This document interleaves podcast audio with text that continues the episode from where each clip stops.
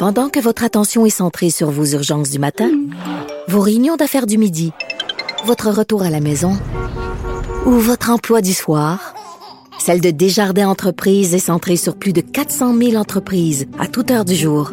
Grâce à notre connaissance des secteurs d'activité et à notre accompagnement spécialisé, nous aidons les entrepreneurs à relever chaque défi pour qu'ils puissent rester centrés sur ce qui compte, le développement de leur entreprise.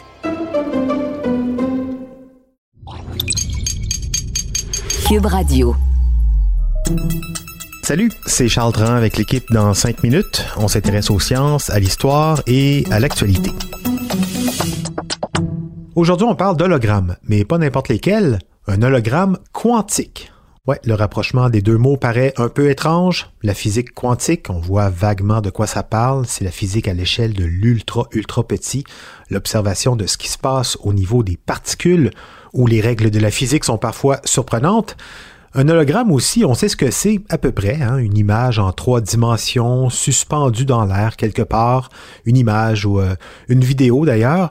C'est une technologie qui existe, mais bien moins puissante que ce que l'on peut voir dans les films de science-fiction comme dans Star Wars, où les personnages se parlent entre hologrammes comme si on se parlait au téléphone. Mais euh, il y a des chercheurs de l'Université de Glasgow en Écosse qui viennent de réussir à créer un hologramme qui repousse un peu les limites de ce qu'on sait faire, bien plus performant, en haute définition en plus, grâce à l'intrication quantique. Bon, alors qu'est-ce que c'est euh, un hologramme quantique? Qu'est-ce que ça veut dire? Comment ça marche? Euh, et aussi à quoi ça peut servir? Voici Baptiste Zapirin. Avant de parler de l'hologramme quantique, on va rappeler une notion fascinante que nous apprend la physique quantique et euh, qu'il faut garder en mémoire pour comprendre la suite. Il y a des particules, alors les particules c'est encore plus petit que les atomes, un atome est composé de particules. Il y a donc des particules dont les états dépendent l'une de l'autre. Si une particule change d'état, mais l'autre aussi. Et ça, même si ces particules sont séparées par une grande distance. C'est ça qui est incroyable. Albert Einstein en parlait dès le siècle dernier, mais il appelait ça aussi une action fantôme à distance, et refusait d'y croire. Mais le phénomène a depuis été confirmé par des scientifiques.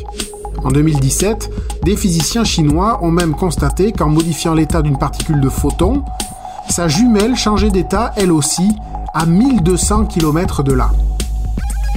C'est ça qu'on appelle l'intrication quantique, et il faut bien avouer que ça dépasse l'entendement. Mais pour résumer, disons que euh, ben c'est ça, un peu comme quand on parle des frères jumeaux ou des sœurs jumelles.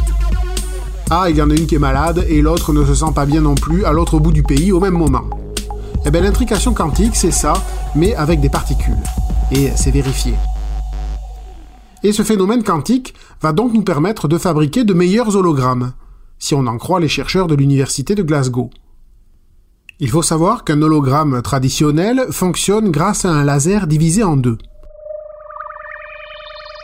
Une partie va sur l'objet qu'on veut reproduire en hologramme et le reflète sur une plaque photographique, et l'autre partie du rayon de lumière part dans une autre direction, mais est ensuite reflétée dans un miroir pour percuter elle aussi la plaque photographique.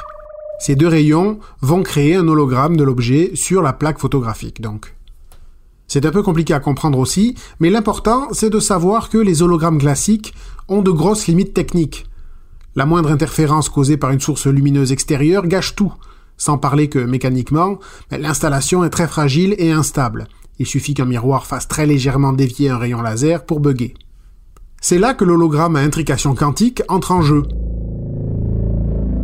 Pour couper le rayon laser en deux, les chercheurs écossais l'ont projeté à travers un cristal particulier, le bêta-borate de barium.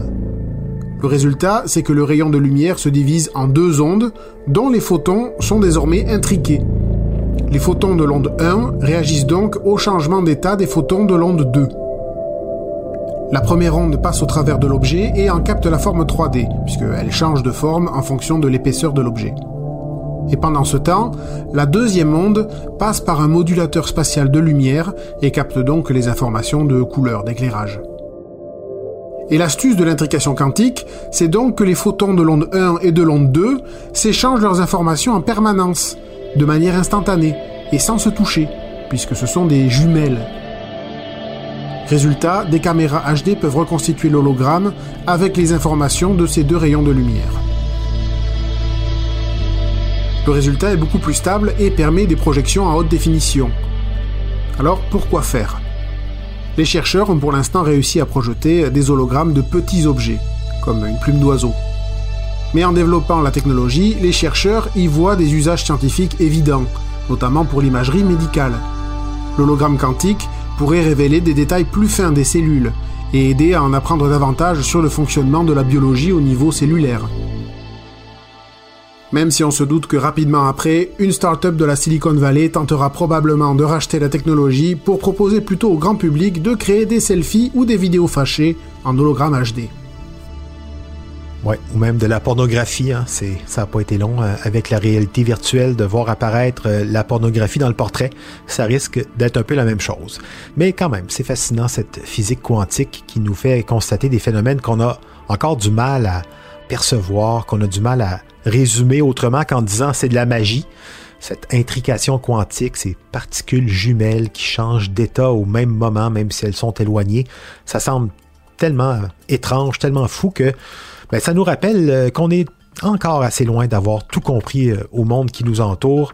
Peut-être qu'on n'a même pas la capacité, la logique nécessaire pour tout comprendre. En tout cas, pas maintenant. Merci Baptiste Zapirin, c'était en cinq minutes.